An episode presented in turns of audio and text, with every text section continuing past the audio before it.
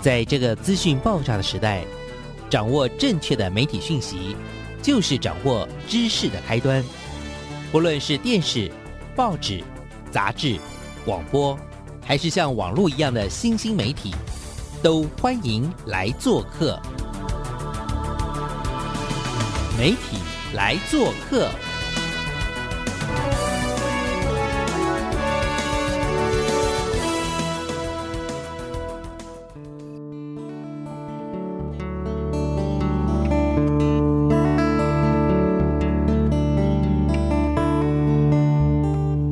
大小事，欢迎来做客。我是主持人小黄老师，各位空中的听众朋友，大家早安。礼拜一的上午啊，我们希望透过我们这个节目，带给听众朋友不一样的视野哦。其实我们这个节目成立的非常非常重要的核心哦，就是关于媒体素养的教育哦。那其实媒体素养的教育呢，这件事情在台湾已经推动超过二十年了，但是在这个长期的推动的过程当中，真的是起起伏伏。可是有一些些非常用。心非常努力的学校以及非常重要的推动者呢，在这十几年、二十年当中呢，真的都一直不停的付出。那在上个礼拜我们介绍完我们的新竹的玉贤国中之后呢，这礼拜我要为听众朋友介绍的是另外一个真的是我非常非常佩服的学校，然后也算是我们媒体素养教育的最好的搭档了哦。我们今天为大家听众朋友呢邀请到的是来自宜兰北城国小我们的刘破林刘校长。那校长呢本身呢他自己的专场以及呢，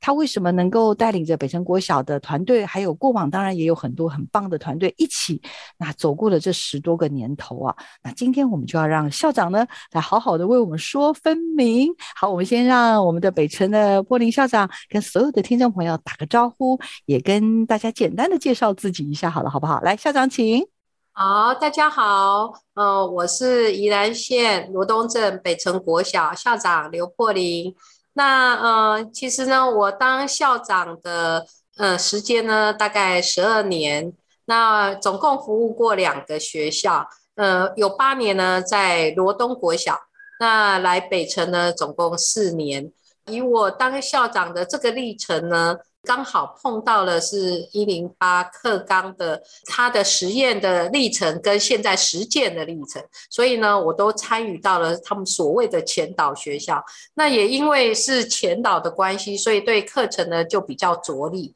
那呃，我也很高兴可以到北城国小来服务，现在四年了。所以呢，这四年呢，呃，从我们盘整了解北城，然后知道北城的特色在哪里。那我们要怎么样去着力把它放到课程内？所以呢，媒体素养算是我们学校呢蛮重要的一个特色。所以呢，也很高兴今天呢可以在这里呢分享我们媒体素养实践的情形。北城国小啊，这个推动媒体素养教育真的超过十年以上。那过往啦，在之前的校长跟刘校长的努力之下，其实媒体素养的推动除了呃，非常深耕，非常有特色，也非常受到很多媒体的青睐。校长，你觉得北辰国小是一个什么样的学校？有什么样的特色来做这样子的媒体素养的推动？因为我刚刚强调了，我来北城四年啦，所以我的观察呢，只在这个四年当下。但是呢，呃，因为我们也经历了一个六十周年，所以呢，对于校史的部分呢，也要去呃做一个会诊。其实那个北城国小在罗东镇，它是一个算是宜兰县的商业区，也算是在宜兰县算是比较是都会的一个学校。北城国小位处于是社区内，那这个社区呢，现在应该是一个蛮明星，而且。房价应该在宜兰县呢，应该算是蛮贵的，也就是说，它应该是一个明星学校的地区啦。然后再又有很棒的一个最大的公园，是罗东的那个运动公园。运动公园，他们这里甚至还有个私人的孔子庙，人文荟萃，在这里也是可以的。但是呢。他们这里的老师的组成呢，就因为我们学校算很大，现在目前有五十六班，等于招募来的老师，其实到现在呢，很多都已经服务二十年以上了，新进的教师比较少。这里的那个老师呢，我们几乎很少叫做异动出去，就是几乎都是在地。因为我当初哦，就是六十周年，我第一个就是要来搜寻那个校友，就发现啊，那个北城的校友。当老师的哦，目前就是退休的不算，目前还在学校就有将近十三位之多。他们有一个使命感，这些老师也影响了其他老师，然后再就是家长的对这里的关注啊。然后我们这里没有一个一个老师叫做什么不是任啊，很颓废啊，这不可能的，不可能存在在我们学校，因为。不需要我监督啊，只要家长的关注哦，他们就非常的努力。哎，是好特别哦，校长，我第一次知道哎，因为其实我去了北城应该超过十次了，嗯，以上，我不知道竟然高达十三位 都是校友在服务学弟妹，这个非常少见哎哦。还有啊，夫妻对的也好几对呢，等于是说全家都在这里成长大的 哦，真的好特别。在北城国小，我们也因为媒体素养跟北城有了超过十年、十几年的缘分，所以就是我跟北城的很多师长们，就是就像很好很好的好朋友。那校长，您以虽然你才来四年嘛，哦，那我相信啦，以您对于这种课程的娴熟，您当时就是观察到这个。北城国小的这个在媒体素养的推动，因为当然我知道北城国小有非常非常多强项了哈，在不管是在人文啦、乐活啊、科学、艺术，还有这样像我之前去也是，我看到光看到那书法教室，我已经想要跪拜起来了，因为我从来没看过那么厉害、有特色的这种教学的课程跟场域啦哦，然后再加上里面有很多热血的老师，所以想要请校长再帮我们梳理一下，其实从您对于课程的观察，媒体素养跟北城国小的结缘，这一路以来在推动当中，因为当然我最近也是这一两年有机会看到校长带着我们所有的伙伴们在推广的这种北城的课程的一些结构图跟一些课程的内容，甚至就是很精彩的这种课程的架构等等这些，甚至是全校都能够上到媒体素养的课程，其实是让每一个。听过的人都 嘴巴都合不拢的那种设计啦，所以很想请教一下校长，就是可不可以跟我们分享一下，就是您觉得在整个的推动的脉络上面哦，大概有一些什么样的过程跟流变？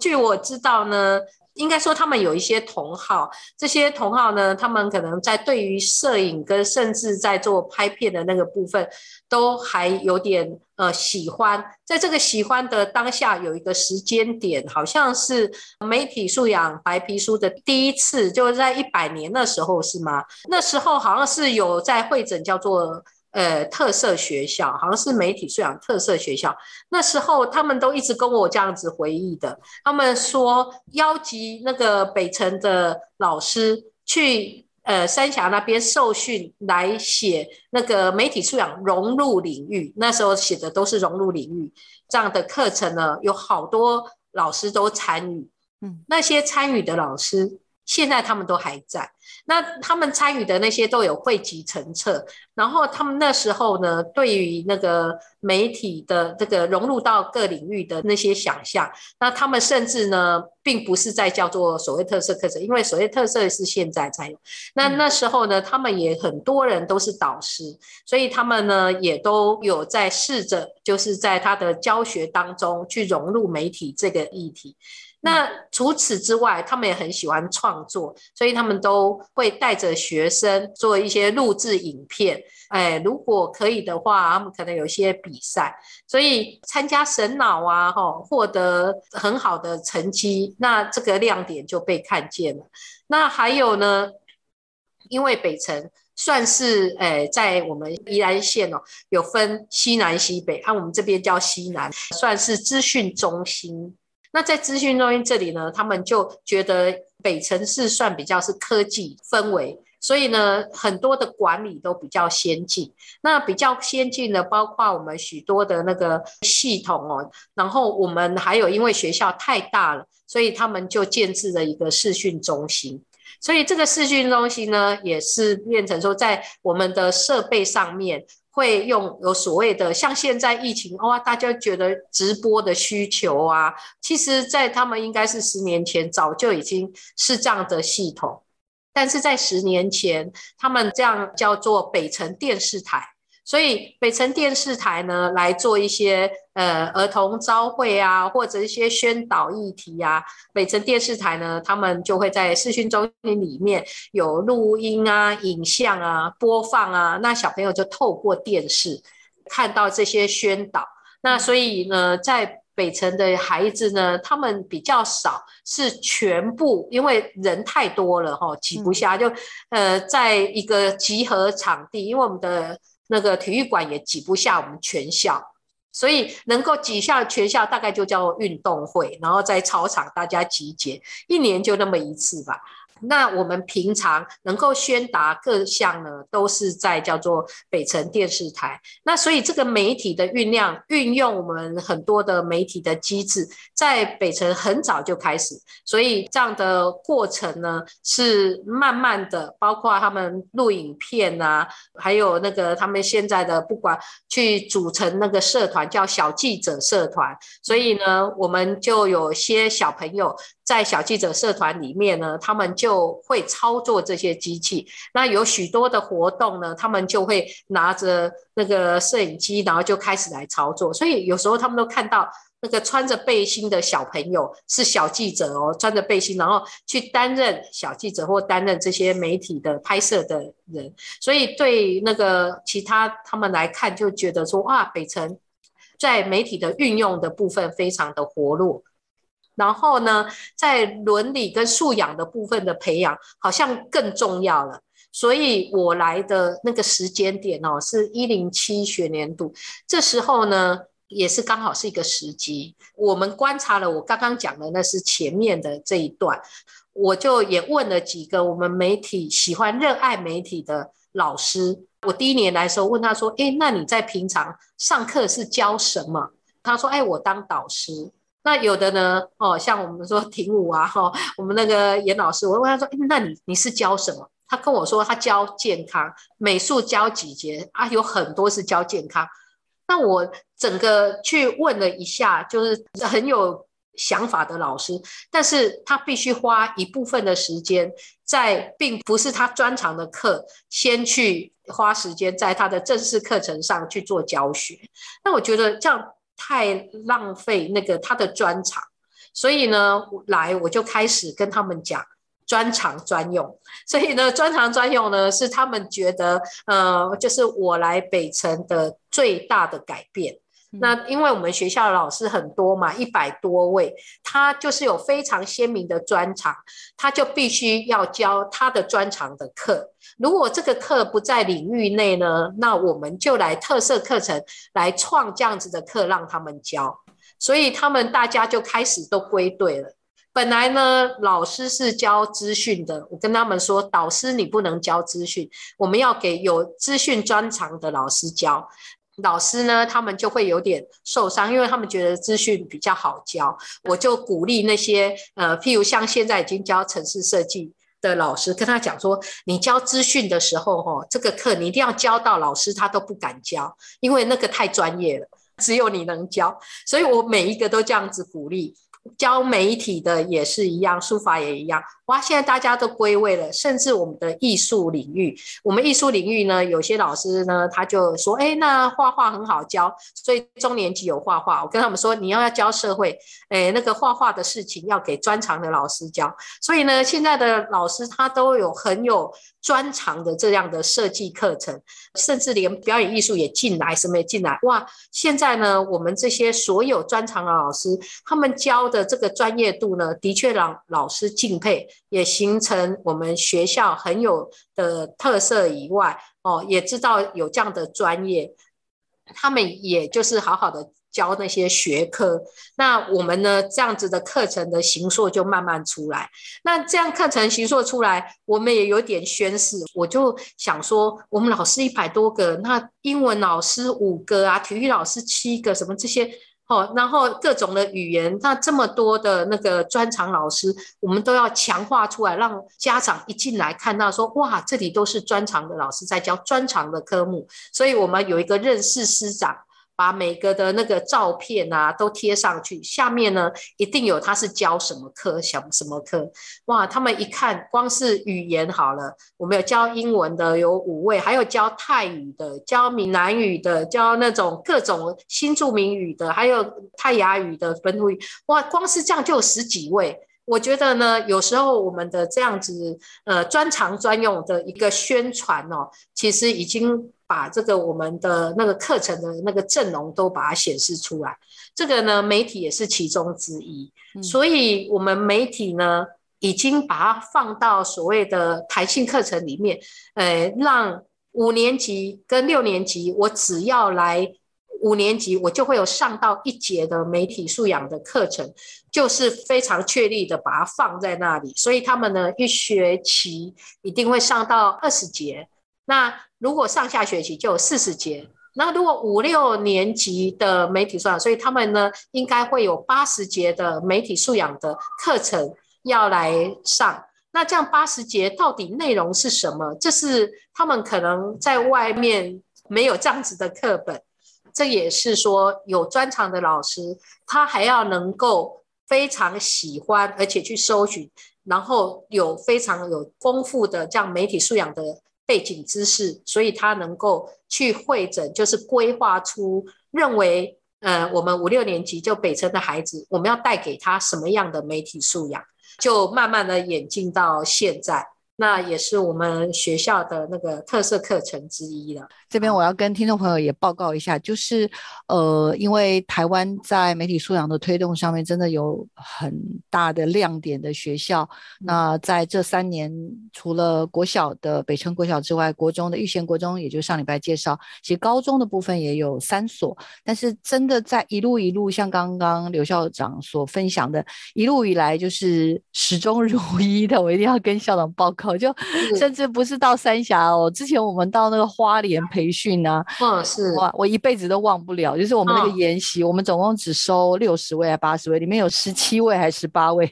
就是北城国小的老师，他们从宜兰下来花莲上课，然后我真的忘不了。我想说，这个学校是什么样的学校？为什么会有办法？那么多老师愿意来上媒体素养的课，然后他们也都不是只是好像只是来，呃，只是为了来什么沾个酱油拿一个学分，他们不是，他们是非常非常认真的、扎扎实实的把那课程完成之后，然后也给了我们非常多的回馈。那之后呢，就像刚刚校长报告，就是后来我也才知道，因为北城实在是一个很热门的学校。校长，请问你们全校到底多少人啦？我们跟听众朋友忘了报，现在将近一千五百人。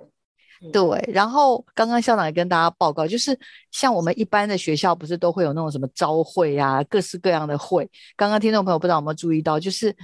全校只有一次，也就是一学期只有运动会才有办法全校大家在一起。那其他的时间，因为学生人数真的太多，然后这个学校真的是知名的好校，所以他们只好。运用，这也是当时他们告诉我，就说玉清老师，我们需要善用这样子的科技，善用媒体，因为我们就是没有办法全校在一起，可是我们还是要让孩子们、学生们有一种。我们在一起的感觉，所以当时我就很佩服，就是说北城国小算是呃第一个有台湾啦，第一个有学校里面就有摄影棚的学校，然后里面都真的都不是只是那个聊备一格，什么导播机什么这些东西，真的是一应俱全。而且我最感动的是，我每一次去哦，我看到在里面工作，真的都因为我们一般有没有以前我们传统认为的这种媒体这种设备是不会让小孩碰的，但是北城国小不是，你进去摄影棚，你会发现那些那个有什么要每天要什么招会、什么重要的会要转播，那全部都是小孩子、小朋友在那边做控制。我想，嗯，这我到底是我到底是眼睛花了吗，还是怎么回事？怎么为什么都是小朋友在？就是那些小记者啊，就是有这种学有专精，而且他们训练有素，动作真的 SOP 做的超好的。所以那时候我就想说啊，但是这个也真的像刚刚校长说的，很多。外县市的伙伴就专程去北城参观，但参观了之后就会觉得，小王老师，我看完之后就觉得我们学校真的做不到。第一个可能没钱，第二个可能我们找不到那么多人来训练这么多厉害的小孩，就会觉得好像想要打退堂鼓。然后这也是为什么在呃校长还没有来的前一两年，我其实就一直拜托学校说，你们做的这么好，你们那么会得奖，你们那么多人。佩服你们，你们可不可以把你们怎么做到这个？可不可以告诉我们大家？然后他们就说：“老师，我们很愿意，但是我们也不知道要怎么做，所以呢，就花了来来回回搞了很久。”哎，终于我们可爱的刘校长出现了。然后呢，他也利用这三年这个教育部的媒体素养的这样子的一个基地学校的一个计划，一步一步的陪伴着伙伴。我真的真的很开心。所以北城国小设计出来，真的等于是这个教案算是什么校本课程了哈。全校的孩子都必须要上五上五下六上六下，而且对，而且它涵盖的范畴呢非常非常的广泛，因为就我所理解啦，就是至少会有。呃，所谓的媒体素养跟试读，就是这个比较是一个理论的部分了哈，是吧？是。然后再来就还有一个叫做电影的赏析，赏析对。然后再来就是很特别的媒体创制，对。那因为这三个向度，我个人真的觉得理论赏析跟实作，对。那他们就说认知、技能、情谊嘛，三种都要。认知呢，就是刚刚说的我们的试读；技能呢，就是他们的创制。要总要学，然后呢，情谊就要欣赏，所以电影啊、影片欣赏、纪录片欣赏，所以他说，哎，认识技能、情谊，我们都要有，真的真的非常不容易。然后我相信这样子的一个做法，也是让非常非常多其他伙伴真的非常佩服的地方。那今天为什么要请刘校长来跟大家分享？因为我自己是觉得北辰真的是。呃，这样十多年走过来，那很多师长的投入，再加上现在刘校长的助攻，终于我们有机会看到这么完整的一个课程，然后也一步一步的在优化。那我也很希望透过校长的分享，也让其他有心的学校，我们我觉得就是一个很重要的互相的交流。那今天呢，我们才讲前半段就已经，你看聊到已经 舍不得了。那后面呢，一定要把更精彩的关于认知怎么做。然后以及呢，呃，这个情谊通常透过什么样的一些内容的欣赏，以及技能的部分，孩子能做什么？很多人会认为五六年级能做什么，吵死了。No No No，如果经过好的设计，一步一步带着孩子呢，其实有非常有机会能够完成很不错的作作品。那当然不是说要得什么国际大奖，但是我觉得那个就是让孩子有一个体现的过程。从校本，然后甚至每个孩子都能够在透过这样跨领域的课程的设计之后，那么每个孩子都有所谓的认知，有这个情谊跟技能这个部分，长达八十节课有机会做这样子的一个学习哦。到底怎么样把这样子的一个五六年级的这个课程，在一个什么样的层次之下哦，能够顺利的把这个课程开展出来？校长可不可以帮我们做一个分析，然后也稍微做一个梳理？在做课程的讨论的时候啊，应该第一个就是要想到我们的目标是什么。如果新课纲哦，它就是素养其中一个非常明确的科技资讯与媒体素养。原来我们的课程呢，真的很有对焦到我们想要给孩子的，就是思辨力。所以既然是思辨力的话，那我们就要有一些素材让他们去思辨，让先让他们关注，让他们去分析，然后呢，他们才会去思辨。所以我们就开始去找一些素材跟内容，让他们去分析，或者去让他们去看以后，到底要给他的是什么。所以我就在这里呢，就逐一的先从我们所谓的知识部分的，就是媒体试读的部分。我们五年级呢，就是素养的这个部分呢，他们知识性的部分给他放的呃篇幅比较多，因为他们希望小朋友先有一些基本的知识，这些知识呢，当然都是跨领域啊，社会啊、国语啊什么之类的哈，我们都把它整合起来。那因此它的内容里面呢，其实有着眼了几个，像一开始啊，就中秋节就到了。那他们呢，就将中秋节以前的那个广告啊，广达香烤肉酱，哇，他们有的小朋友爸爸妈妈才看过的，他们就播放。但是这是很早以前，其实呢，为什么会烤肉？好像是因为这个烤肉酱，所以呢，他们知道以后，让他们理能够了解的是广告植入行销的这样的一个媒体植入的影响力。再来呢？就有许多的社会的议题哦，慢慢进来，所以我们都把它放进来。那还有呢，就是对于那个真假讯息呀，那因为那个有些假新闻或者是假讯息的这个部分呢，诶，是现在一直都持续存在。他们呢，先去辨别或了解真假这样子，这是在五年级的时候。那慢慢我们呢，在实践课程的时候，发现啊，现在应该叫做。后疫情时代了，我们疫情一来，哇，也是真假讯息，甚至呢，这些讯息因为疫情的关系影响很严重，所以这个部分呢，都慢慢的也到他们的那个课程内容里面来。尤其我们现在有叫做霸凌事件，所以对于媒体的这个歧视或者是霸凌啊，这个当然一定要让他们知道。那尤其是网络沉迷呀，哈，这个也要能够在五年级。那我们也跟他们讲说。不是只有小朋友哦，你们有这样子用的习惯，你们回去也要将你所学的要分享给你的阿公阿妈、爸爸妈妈。所以呢，我们的确也在不管是老师或家长的回应里面，都很高兴他们有这样的课，因为他们很喜欢转传嘛。那个小朋友就会告诉他们如何去辨识真假，然后他们有的后置是怎么做的，所以他们都觉得他们的小孩真的很厉害，那也非常的赞成有这样子的课。那到了六年级呢，在试读的部分，我们就让他们有一些操作型，譬如说如何辨别，如何去知道事实查证，然后如何去知道那个网络安全的规范，还有不管是平面或立面的那种刻板印象。怎么样了解现在叫做什么同温层，或者是说收视率啊、按赞啊，或者是点击率啊什么？这种虽然看起来都是在使用媒体的时候的用，可是它后面的影响，我们都希望小朋友他们都知道，因为他们都是在用的当下。我们除了关注它、分析它，我们最后就是要思辨，也就是他们能够在这么多知识爆炸的时代，这个媒体这么多的时代，他们可以去。思考去辨别，才不会盲从。我们曾经问过那个我们接下来的国华国中的老师，因为我们很好奇，说我们额外的这样的特色课程到了国中，他们的能力上有没有不一样？他们说，嗯，现在的那个北城的孩子到了国中呢，感觉呢比较喜欢发表，然后勇于去分析。他们呢，就比较有自己独立思考的这样的意见，而且喜欢去问题解决。他们不会说老师说一就一，他们还会去做一点诶隐含的一些好奇，或者是他们要去查证以后，他们才会去做相信。所以呃，他们说哇，现在访谈呐，或者是发表啊什么那些的那个能力呢，的确是越来越有。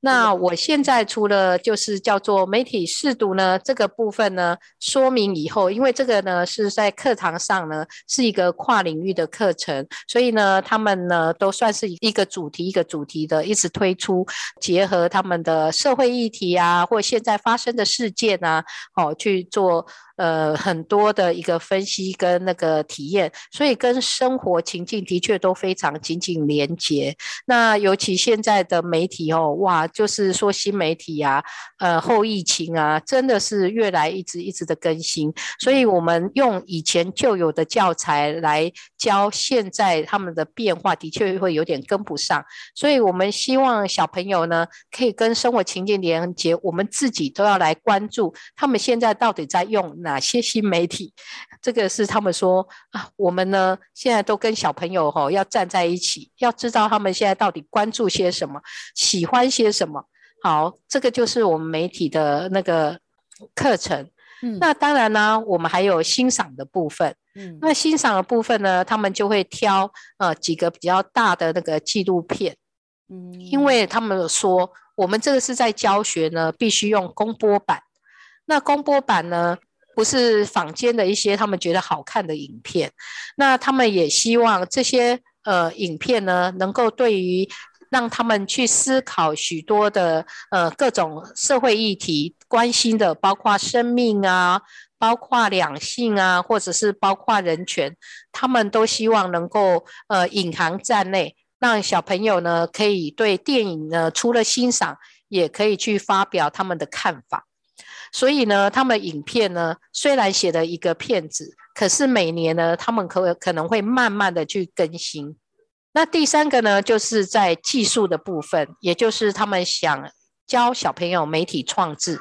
那因为五年级哦比较小。还没有到能够入门，马上就拿着相机，所以他们可能会从呃试着让他们编写脚本的方式，也就是呃写四格的故事啊，就是起承转合的一个故事啊，或者是他们让他们体验一些那个影像哈连接的什么叫停格动画啦，因为它等于是有点像是一种停嗯格动画的学习，因为我知道它的嗯，就是它有很多，因为前嗯面第五上是谈四格漫画，是一个比较简单的做法，，比较简单。后面他就想要有那种连续，譬如说，哎，嗯如果一本书，他如果有同人他把它翻连续的翻的时候，对哎，就有一些就是他们要让他们知道那个道理跟那个体验那种做法。那到了六年级，他们就真的希望他们可以。去完成一个他们自己的故事，或者是他们想要去关注的故事，然后到了毕业的时候，他们就能够有一个简单的三到五分钟的一个创作，也就是他们的毕业影展。那我们呢，毕业影展呢，每年大概都有十几支片子。那这十几支片子呢，我们为它会去做一个星光影展。我们这次六十周年，我跟他们讲说，哎，你们的那个片子哦，你们有的兴趣可不可以是我们周围的那些题材啊，吼，把它放进来？所以他们就这一次他们的十几个片子里面啊，有很多个都去呃记录校友。啊，这些校友呢，可能都有一些特别的故事，嗯那也会去看一下我们的义警。那些义警呢，他是每天风雨无阻的在指挥交通，他们呢也会去做一些记录的安排。其实第一年又一年的这样子的一个全校的弹性，又加上校本的课程的推动，非常非常的不容易。那再来，我就是要请教你，因为我真的很怕我们都讲的这样一片风和日丽，然后大家就觉得，哎呀，北城国小就最厉害啊，啊，他们就是老师好啊，校长又好啊，然后又有钱呐、你看他们都怎样怎样，难怪人家做可以做成这样。那现在校长已经把它变成是一个比较是一个全校式的课程，然后也真的开始这样正式的推动，今年算是第三年。三年，对，对呀、那一定是过程中有碰到很多的各式各样的挑战吧，或困难吧，要诚心的来请教校长这件事情。我们课程的运作有时候都需要醒思修正，也就是现在一直很夯，都说我们课程啊要做课程评鉴，所以课程评鉴的这个态度啊，哈，我们是一直都要有的。平常可能有遇到什么样的困难，我们现在看起来这三年以后，我从大的到小，就是最大的困难在哪里呢？因为他们呢充满了热血，他们呢把太多的内容都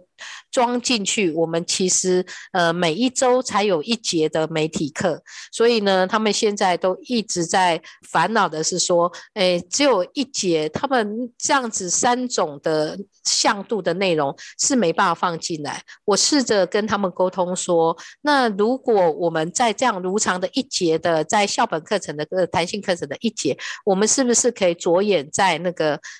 媒体试读这个项目，电影赏析的这个部分呢，我们来做一个大活动。就譬如说，上下学期高年级都来选一个他们觉得值得去欣赏的影片，然后来个两三节。他们呢就是一个星光影展呢，除了他们纪录片发表，甚至还有欣赏。然后呢，可能也可以结合各处是必要宣导的议题，譬如说我们这个片子是人权的部分，那我们就将人权的影片，然后融入议题的讨论，然后做一个呃五六年级的小朋友都进来这个电影院好好欣赏，那他呢就不一定是在那个课程内。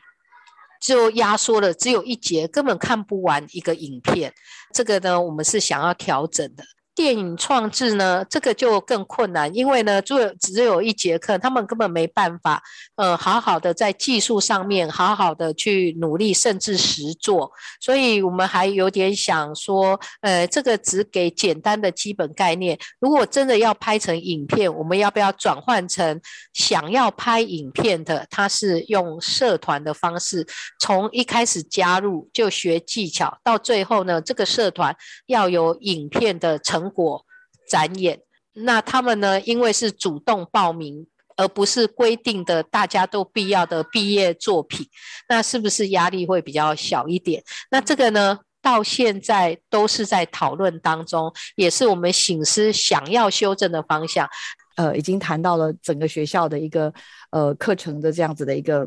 推动了哈。那其实我想更多人会好奇的就是北城为什么能够这样子呃一直努力下去，然后也真的是不断的精益求精。那我也常常跟校长请教说，校长你可不可以跟我们分享一下，到底要怎么做才有办法开展出这样的课程内容？然后还有，当然我就忍不住要问一个问题，因为有很多师长们可能看完之后就觉得啊，我们都做不到，然后我也找不到。呃，跟我有心意相通的伙伴一起来做媒体教育的推动，所以我很好奇，校长你怎么看这样子的议题？然后也可以给我们就是对于关心媒体素养教育，或者是有心想要做这一块的师长们，给一些我们什么样的一些建议，好不好？我可能分两个部分，我们在我们的课程结构里面呢，以国中小而言，我们有一个是叫做。呃，固定的课程，也就是领域的课程。那我们有一些老师呢，他们会觉得说，我的学校校本课程或特色课程就没有这个啊，那我是不是自己就没做了？但是不要忘记了，我们其实媒体在很早以前，他们呢从来也并不是是因为现在新课纲的关系，以前也没有在叫做呃校本课程里面发展的，大家都是从。融入在领域里面去实践我们的媒体素养的这样子的内容，把它放进去。所以其实不管任何，我觉得老师，如果你觉得他就是应该要教，他就应该要给孩子有关于媒体素养这样子的一些内容，跟他们应该守的伦理，或者是哦要有这样子的一些态度，像我们说思辨的态度。那我们。最好最好切入的，当然是融入到我们的各领域里面。老师，你如果是教社会的话，以我看那些把那个媒体素养这个呢放到课纲的学习内容里面，最多的其实是公民。那就是说，如果在我们上社会或是上公民课的时候，其实是很好去引用的，在议题的部分。哦，放的最多的就是人权跟性平了，所以他们是真的很好用运用媒体这样子的概念，然后来上到课程内。那这个呢，根本不需要一定要团队战，其实老师们自己只要有你的课，你都可以好好的发挥。那我们因为北城呢，它是有它的这个历史，所以呢，我们是把它放到校本课程里面来。那校本课程呢，我们是放在。弹性的跨领域探究课程，因此呢，我们会是用主题式的方式来去设计。那这设计的呢，就会有一点是呃比较是打团队团队战，所以呢，就会看起来比较鲜明、比较亮眼。实际上呢，我们这课程都应该要呃做课程评鉴，也就是要好好的醒思啊、修正啊，让这样的课程呃。更好，更符应现在的孩子的需求。那现在的媒体真的是日新月异，有时候他们就说啊，呃，我以前设计的课程，告诉他们如何透过报纸的讯息，然后去思辨它是真假，或者是它有些呃，找结果呢？现在很少人在看报纸，我用运用报纸的那个媒材已经又要换了。那现在呢，又很多的新媒体，让老师们都。追不上，说我现在要跟现在小朋友他们的那个步调哦，要同步，都有点追不上。但是我们有一个精神，就是我们其实要告诉他们的这些素材只是素材，我们要的是那个主要的目标。那目标就是要让他们能够去分析思辨，然后对于这样子的媒体的运用，然后能够了解。当然是要去澄清观念，然后呢，还有问题解决。所以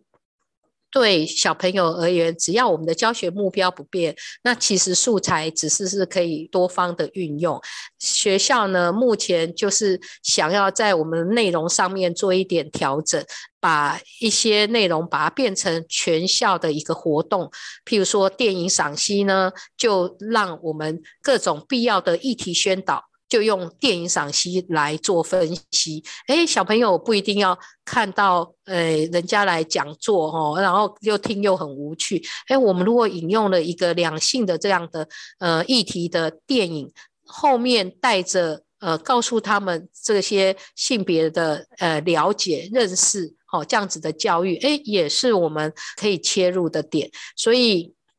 我们想慢慢的做一些内容的调整，然后呃，让每个呃教媒体的老师哦，都是透过呃学校的整个大的范围的调整，跟以及他们自己老师实质的教学，让小朋友都能够非常呃沉浸在我们的这个媒体素养的这样子的一个营造里面哈，就是说我们的课程都好好这样在规划。那未来呢，我们北城呢要怎么做，或者是说老师，我这里有想到，我们已经实施三年了，那接下来呢，我们想要在未来的三年，就要慢慢的把我们的这些不管运用的素材啊，或者是呃他们上课的历程啊，能够慢慢的记录起来。但是这记录起来呢，能够建置一个资料库。那这资料库呢，呃不一定它是一个呃标准或者是规准，这不是的，只是说它或许是一个让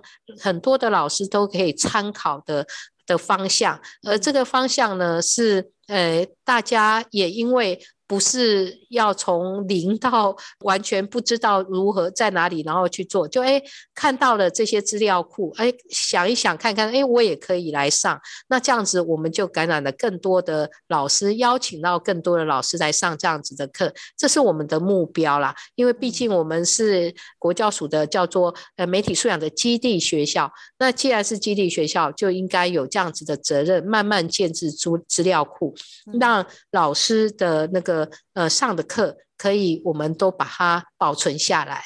嗯，没错。所以像刘校长所提到的，之前已经推动了三年，所以有很多的东西随着科技跟媒体跟社群这种 快速的变化，就是得就是得要做调整。那另外当然就是因为。推动的经验够多够久，然后也累积了很多，就是知道什么地方会踩雷，所以呢，也可以告诉大家说可以怎么做。所以，呃，应该是北城作为一个推动的先行者吧，在未来其实有，其实我最后一题就是想问校长了，未来可以怎么做，愿景怎么做？刚刚校长也提到，就是不断的去优化。那累积了这么多过往的东西，那怎么样在运用所谓的？科技的能力，例如资料库，甚至我刚刚也说了，我们很期待未来这些好的内容，不管是教案，不管是很多的学习单，甚至跟整个老师在推动的时候的一种课程的部分的一个录制，因为其实有的时候就是在这个录制过程中，哦，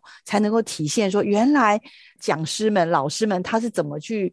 推进这个课程的，那看完之后自己可以消化，像我自己也常常这样，就一次两次看完，哎，第三次就想说，或许我可以自己来试看看，那我再把这个内容转化给我想要带给的学生，呃，再去做这样的努力的时候，那慢慢慢慢一次两次，我就会越来越有信心，也觉得哎自己可以，好像也可以教媒体素养，好像我也可以教一个。过往我不太娴熟的一个场域啦，所以校长是不是希望我们北城团队在未来，因为很快又要再展开新一轮的三年的三年的计划，那未来在这个计划的想象跟愿景上是朝这个两个向度吗？主要是朝这个。嗯，哎，是是。那其实我是题外话，我跟你讲一个很有趣的，我们因为六十周年，我们就说我们到底一年都拍了十几部的纪录片，不管成熟不成熟，那这些纪录片。到底在哪里啊？我们怎么样的一个机制可以把它用出来？因为它也是个资料库。结果呢，我们现在哦，将近有